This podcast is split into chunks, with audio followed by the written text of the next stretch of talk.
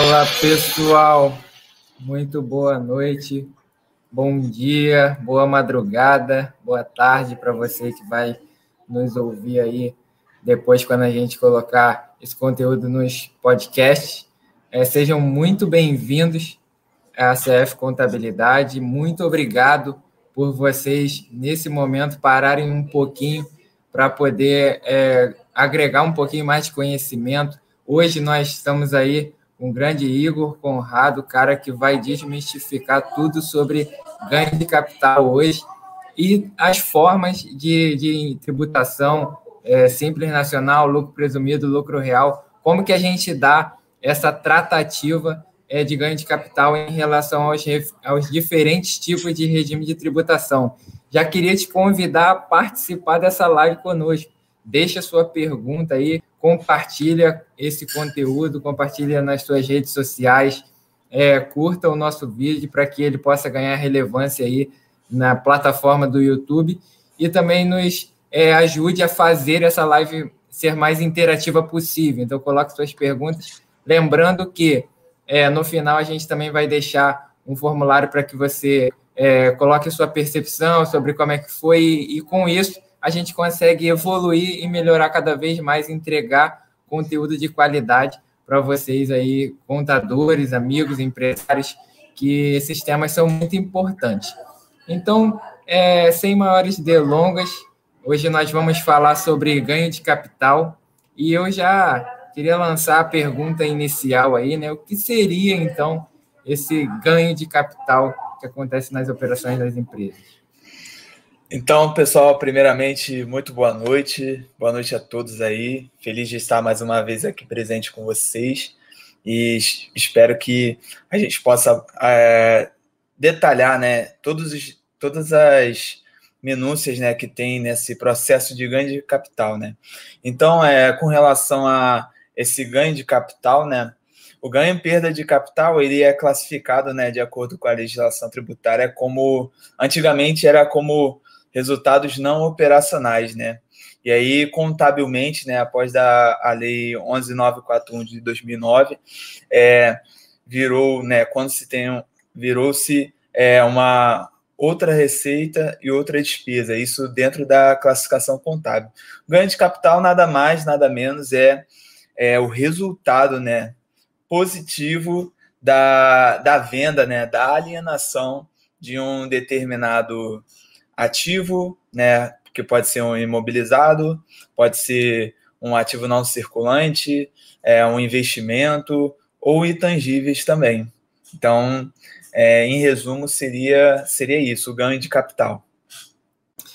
Show de bola. É, a gente sabe que dentro da, da linguagem tributária existe um termo que a gente utiliza bastante, que é a questão do fato gerador. Né? A gente sabe que é todo imposto, é, antes ele tem que se definir a sua natureza, e em cima dessa natureza a gente define o fato gerador, que é que vai servir como base para que a gente possa calcular esse tipo de imposto. Então, no caso aí do, do ganho de capital, você falou que, que teria incidência ali no ativo, mas existem algumas outras formas de, de fato gerador do ganho de capital? Então, o fato gerador em si, ele, ele seria né, é, alinhado né, com relação a o valor de alienação né, daquele bem e o seu valor contábil, né? Ou seja, por exemplo, se for um caso de, de um ativo imobilizado, a gente pega ali toda a, a linha né, do, do custo de aquisição e com isso você abate né, a depreciação, algum tipo de impairment que tenha sido feito nesse ativo para se chegar ao valor, de fato, o valor contábil, né? Então, a alienação menos o valor contábil, a gente tem a linha de ganho de capital. E aí, por exemplo, no caso de investimentos, né, a gente tem é, uma particularidade além disso, né? Seria o investimento, né, o valor registrado na contabilidade e se ele tem algum tipo de mais-valia ou menos-valia.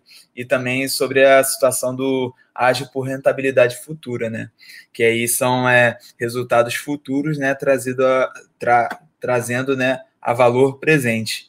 e fora também a questão de realizáveis a longo prazo e, bem, e outros bens e direitos, como, por exemplo, o intangível, que aí no caso do intangível, ao invés de ser a figura, né, no caso do imobilizado, de, de você ter ali a depreciação, você tem ali a amortização né, daquele intangível.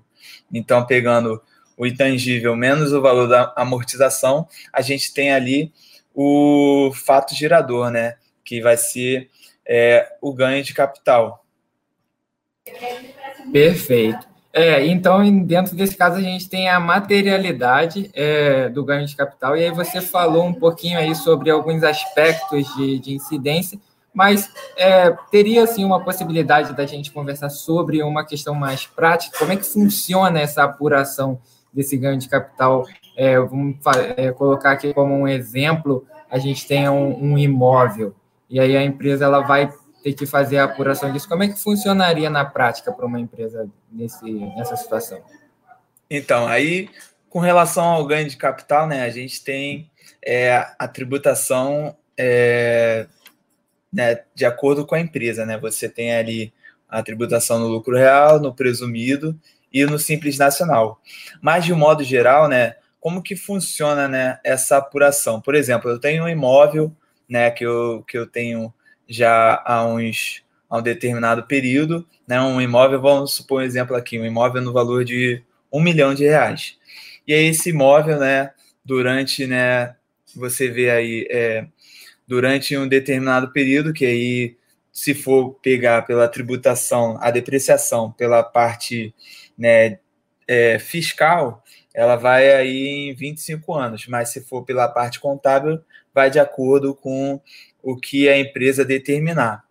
Mas aí tem que ter laudos e atestar é, todo o teste né, de, de pessoas né, peritas naquele tipo de imóvel e verificando a depreciação para se, é, se é, declarar né, que aquele, aquela depreciação ela não tem 25 anos, e sim, vamos supor, 10 anos. Aí, se fosse o caso de, de ser esse valor de 10 anos, então seria depreciação aí de 100 mil por ano. E vamos supor que ele tem aí já depreciado 5 anos, então você tem aí é, 50% do imóvel já depreciado, então é 1 milhão menos o 500 mil da depreciação, você tem o valor, valor do do valor contábil.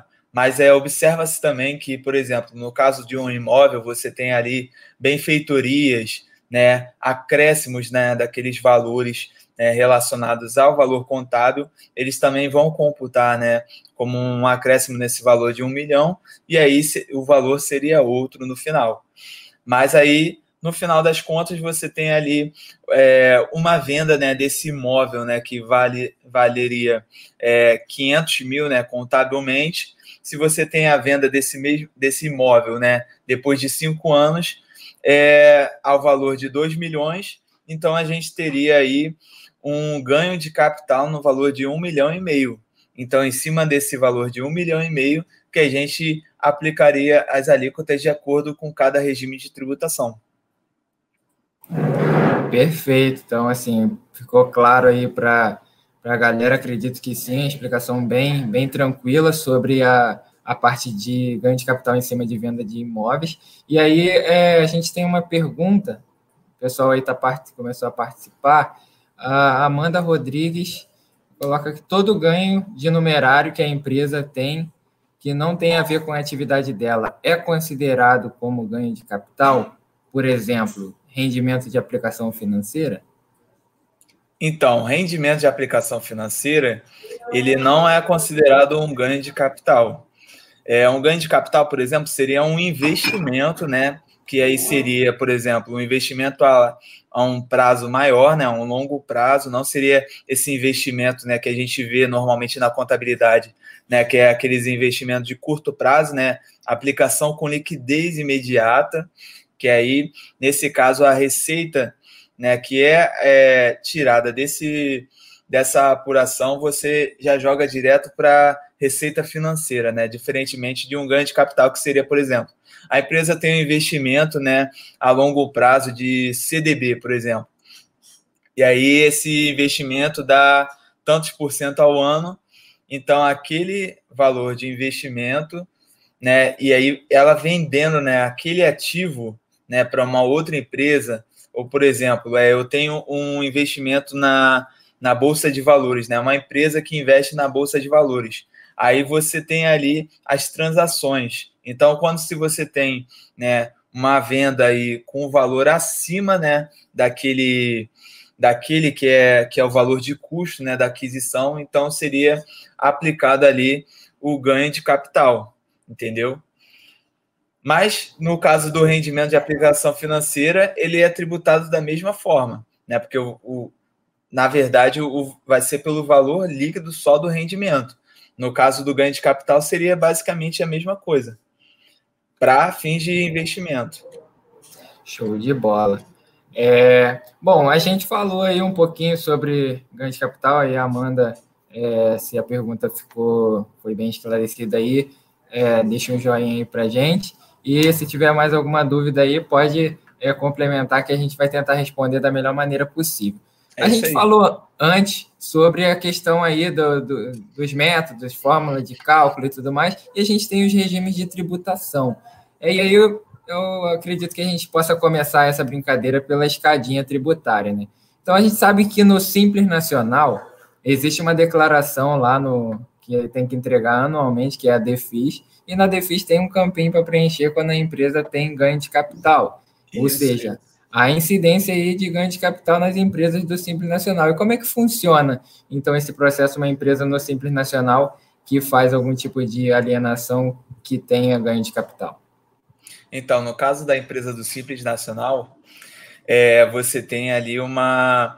É, muitas pessoas às vezes confundem, né? De ah, ela vai entrar dentro da, da, da apuração do DAS junto com a minha receita, receita líquida, né? E na verdade não é assim. No caso, ele entra dessa forma, né, na DEFIS, mas você tem que apurar, né, o imposto porque o fato gerador é no mês que se vende a, a, aquele, no mês que tem a alienação daquele produto. Então, no mês subsequente, tem que se recolher o, o, o imposto de renda. Né? No caso da empresa do Simples Nacional, o, a alíquota tributada é 15% é 15% sobre o valor do ganho de capital. Ou seja, eu tenho lá um veículo no meu imobilizado, no valor de 100 mil, e aí ele já depreciado, ele depreciou totalmente. E aí eu vendo aquele veículo por 200 mil, então o ganho de capital ele vai ser de 200 mil e vai ser aplicado os 15%. Mas muita, muitas pessoas né, não têm esse costume de, como não, não não tem né, esse hábito de se fazer a contabilidade né, no Simples Nacional, tem muita, muitos casos que a gente pega clientes assim, então acaba passando desapercebido, e no caso de uma fiscalização, é, já sabe que vem multa aí, juros, e aí o problema é muito grande para o empreendedor. Então tem que ficar ligado nisso. Perfeito, perfeito. E a gente tem também a situação de que é, esse tipo de operação que acontece de modo esporádico, ele não integra é receita da empresa propriamente dito para cálculo de, do DAS lá, do, da Guia Nacional. Isso mesmo. Porque senão, dependendo do tipo de situação, uma empresa vai alienar várias coisas, vai ser até desenquadrado. Porque Exatamente. passar lá o regime. Então, show de bola. É, na parte, então, subindo um pouquinho aí, a gente tem o lucro presumido. Como é que funciona o ganho de capital no, no lucro presumido? Então, no lucro presumido, ele aplica-se né, a alíquota cheia também, mas só que diferentemente do, do Simples Nacional, que é só 15% de IR, né, do ganho de capital, né, o, a aplicação né, do lucro presumido, ele também, né, uma observação, ele não entra né, na base de cálculo para presunção, ele entra, por exemplo, você tem lá uma presunção, uma empresa de serviço que faturou um milhão e tem 32% aí de base de cálculo. É, e a venda do ativo mobilizado, o ganho de capital naquele, na venda de um determinado bem é de 100 mil. Ele não vai entrar como 1 milhão e 100 para se aplicar a base de cálculo de 32%.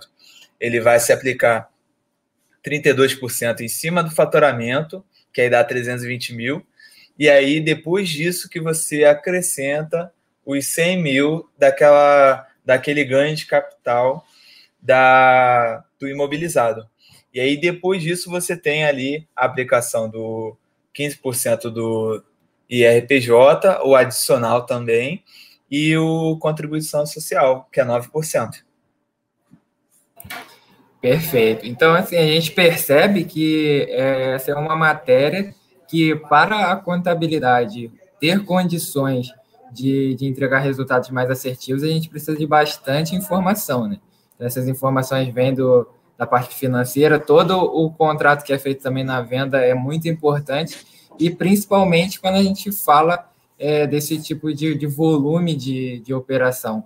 E no caso do, do lucro real, que acredito que seja é, o que apresente maior nível de detalhamento, uma vez que isso tudo vai ser escriturado, é, como é que funciona essa parte de ganho de capital no lucro real?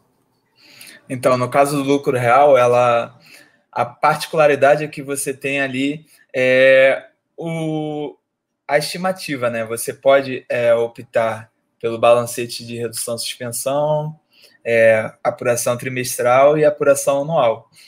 E, e aí, quando você tem, por exemplo, uma empresa que apura por estimativa, né, o lucro real, ela adota-se a mesma, a mesma metodologia do lucro presumido.